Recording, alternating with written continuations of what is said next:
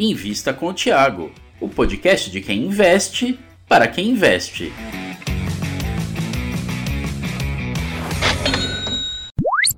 Sejam bem-vindos a mais. Estou aqui com o Gui da Suno Asset. Tudo bom, Gui? Tudo bem, Thiago, contigo? Beleza. E o Gui separou aqui sete motivos, tá certo? Sete motivos para você considerar investir no SNFF, certo, Gui? Perfeito. Qual que é o primeiro motivo?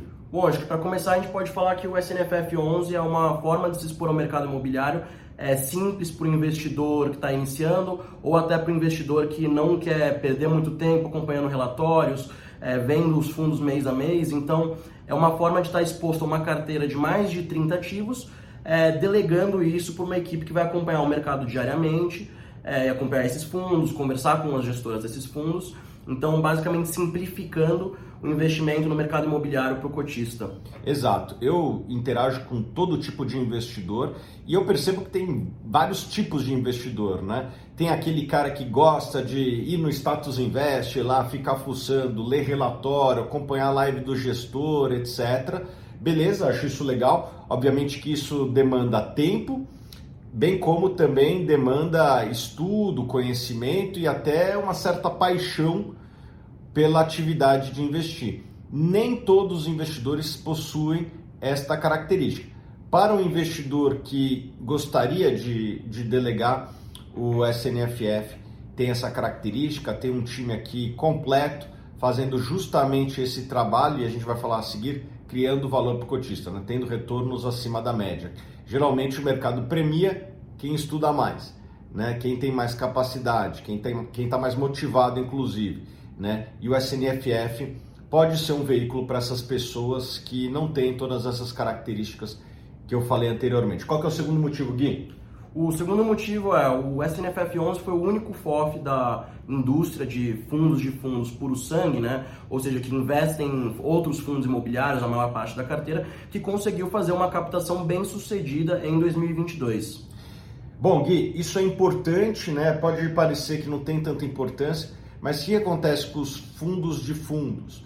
É, tem uma questão regulatória, tributária, que quando os, as cotas que estão dentro do fundo caem, né, o, se o fundo vende, ele tem um prejuízo e por conta disso ele não pode distribuir dividendos até que esse prejuízo seja compensado com outras operações que dão lucro ou com os próprios dividendos dos outros fundos. Na prática, o que isso significa? Geralmente, quando os fundos que estão dentro da carteira de um fundo caem, o gestor fica quase que travado. Né? O Baroni, uma vez conversei com ele, ele falou: parece que da tela azul do, do Windows ali, buf, né? O, o, gestor não faz mais nada. E o fato do, de um FOF como o SNFF ter conseguido realizar uma captação, lembrando, foi o último FOF a fazer uma captação está sendo o primeiro a fazer uma captação agora. Existe dinheiro novo dentro do fundo e isso permite que os gestores, inclusive o guia aqui que faz parte do time de gestão, possam comprar fundos que ficaram para trás. Outros fundos de fundos, por estarem travados, eles não negociam e por conta disso não tem espaço para comprar fundos que estão descontados. Existem algumas categorias que estão descontadas. Quais categorias? Fala uma ou duas aí que você acha que está mais. Eu acho que em fundos de tijolo a classe mais descontada são os de lajes corporativas, que ainda não, não se recuperaram tanto quanto outros setores. Então a gente via, vindo da pandemia, ali muito descontado lajes e shopping, por causa das operações, obviamente, né? Os shoppings fecharam com um período de tempo relevante, até fundos imobiliários de shoppings sem distribuir por alguns meses e muita gente saindo dos escritórios, entregando espaços por causa do, do home office, né? A obrigatoriedade de, de todo, todo mundo trabalhar de casa. Então, os shoppings já vêm tendo desempenho muito bom, né? Os números vêm vindo, os indicadores tanto de fundos quanto de companhias vêm vindo surpreendendo nos últimos meses, nos últimos trimestres, enquanto as lajes ainda estão vindo um pouco mais devagar nessa recuperação.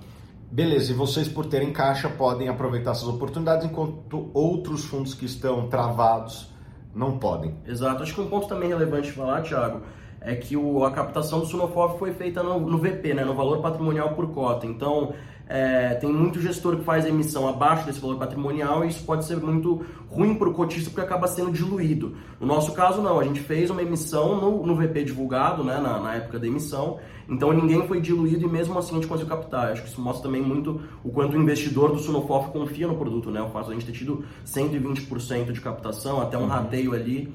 Então, é, foi uma emissão que vai ser bem boa para o cotista. Aliás, esse é o perfil da Suno. Emissão no patrimônio, é, com custos eficientes e num tamanho adequado, né? Você não, não vai adianta ver... ficar com muito caixa, demorar para alocar e aí, enfim, ter, ter um, o resultado prejudicado, né? Vocês já estão alocando? O que, que tem de público aí?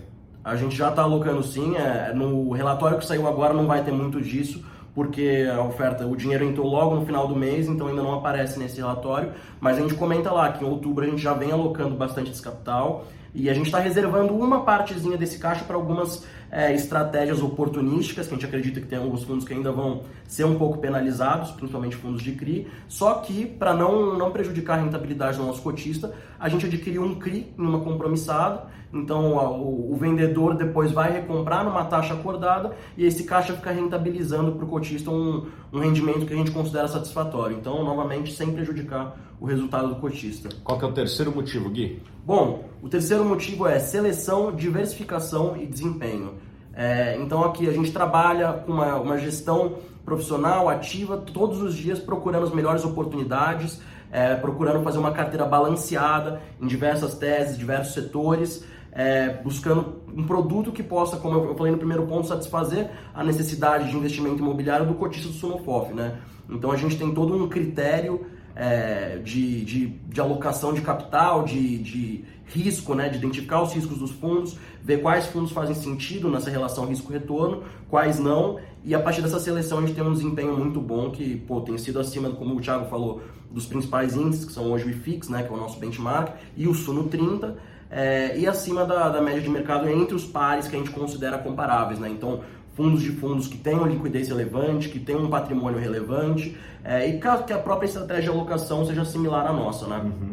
É importante falar, né, Gui, que na hora que for analisar qualquer fundo imobiliário, considere o retorno total, a, a valorização da cota ou a variação na cota mais os dividendos. Né? E na hora que você faz essa somatória, o SNFF está no quartil superior, certo? Isso. Da categoria. Se você pegar todos os FOFs ali mais líquidos, sei lá, os 10 mais líquidos, a gente está entre os melhores em termos de desempenho, certo? Certo. É, e essa questão é bastante relevante porque a gente fala, tem muita gente que compara com alguns fundos que são majoritariamente é, de, com crédito ali dentro, né? E aí o crédito, você não, ele não tem potencial tão grande de valorização, enquanto a nossa carteira, tem muito fundo de tijolo, principalmente fundos que a gente comprou descontado, porque a gente começou o fundo já num cenário de bastante desconto, tem um potencial de valorização e de ganho de capital bem maior do que um fundo alocado é, majoritariamente em crédito, né? Então acho que é um ponto bem relevante. Quarto ponto, Gui. Beleza.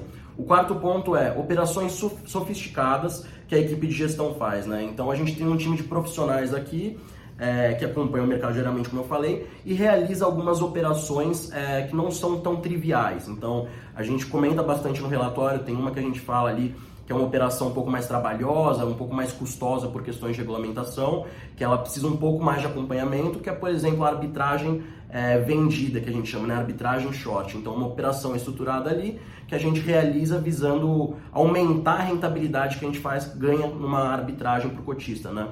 O que então, isso significa na prática? Dá um exemplo assim de operação que já teve começo, meio e fim.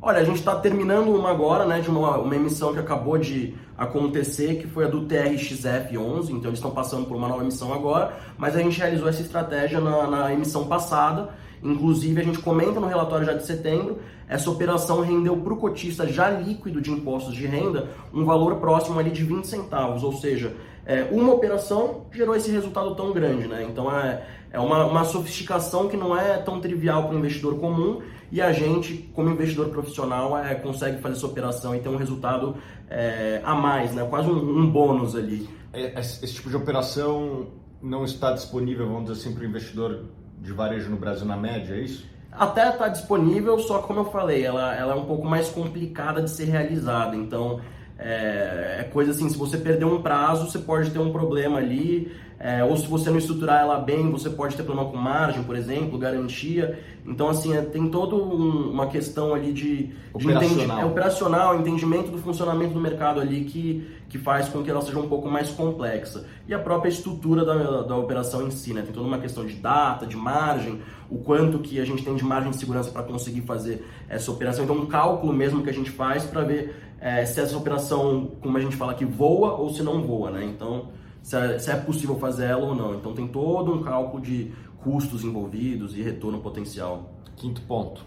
Filosofia Suno, vamos lá. Então o, o Suno FOF, o SNFF 11, ele tem como norte na alocação de capital, como, é, como ponto principal ali a carteira da Suno Research, né? Então ali o time do professor Baroni, os analistas ali eles já fazem análise de alguns ativos e tem a carteira recomendada que desempenha acima do benchmark é, desde o do começo ali, né? Contando esse horizonte de tempo do começo da carteira até agora com, com bastante margem. Então, assim, a gente não poderia deixar de aproveitar esse input que é, é essas análises, essa carteira com uma qualidade tão boa ali do time do professor Baroni. Então, a filosofia da Suno é, além da própria filosofia da casa como um todo, né? o value investing. Então, o que, que é isso? A gente compra ativos com bastante margem de crescimento, ali, margem de segurança, para ter um retorno bom no longo prazo. Então a gente não vai procurar ativo, a próxima oportunidade do mês, do mês que vem, não. A gente vai comprar bons ativos a preços que façam sentido, então preços que estão baratos frente ao potencial de retorno que a gente vê, para carregar para o longo prazo, né? esse viés bastante previdenciário.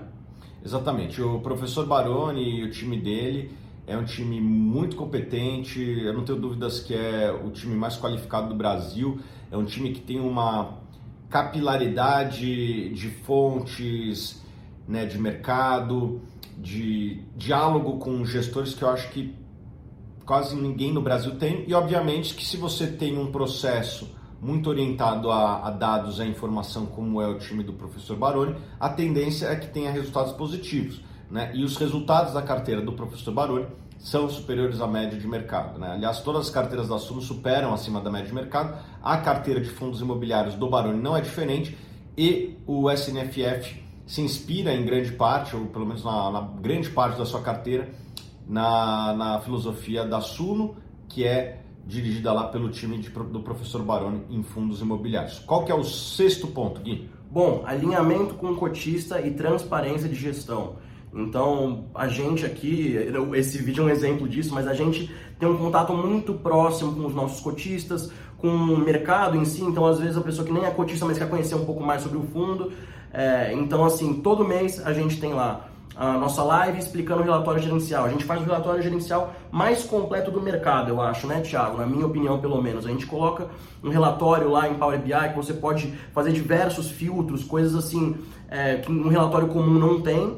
E sempre a gente fala muito das operações, a gente tem ali é, cartas setoriais, então você pode ver o que a gente fala todo mês de cada setor que a gente está alocado, quais as perspectivas, o que aconteceu no mês, comenta ali alguns fundos da carteira. Então, assim, é, um nível de transparência muito grande e todo mês estou eu lá fazendo uma live, prestando contas. Né? No final das contas, o gestor não passa de um uhum. prestador de serviços, né? então a gente tem que prestar contas para o dono do fundo, que é o cotista. Então, todo mês a gente tem a live lá explicando as alocações, o resultado, o que a gente vê para os próximos meses. Semanalmente, a gente abre também uma caixinha de perguntas no Instagram da Sunoasset, então no arroba Sunoasset, vai ter toda semana lá uma, uma caixinha de perguntas sobre a SNFF 11, vou estar tá lá respondendo também. E agora a gente tem também o grupo do Telegram, né? Então, não bastava uma live mensal, umas perguntas semanais, agora tá ali em real time, quase todo dia. Eu estou ali respondendo algumas dúvidas que tem, às vezes um investidor vê alguma coisa no relatório, não entende direito, então ele pergunta ali. Eu estou ali direto respondendo, então a gente, a gente tem, tem um contato muito próximo, visando principalmente a transparência, né, o alinhamento com o cotista, né? Exatamente, e um dos exemplos práticos disso para mostrar que não são só palavras foi essa última emissão recente. Né? Quantos fundos no Brasil conseguem fazer uma emissão com essas características, né? No patrimonial, do tamanho adequado, né? Não é uma emissão que triplica o tamanho do fundo, né? Uma emissão que foi de que 12, 13%, 11%, é 11%.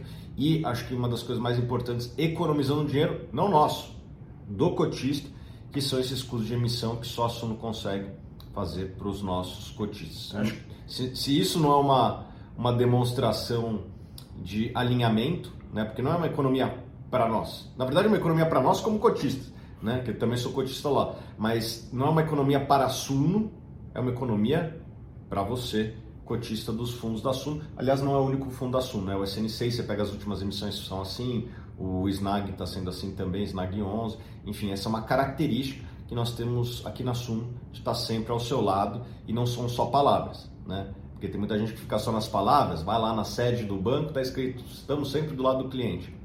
Bom, é, é, isso são palavras, né? Como é que se demonstra isso em ações? Economizando o dinheiro do cliente quando possível. É o que nós aqui na Suno realmente fazemos, né? Nas nossas emissões. Perfeito.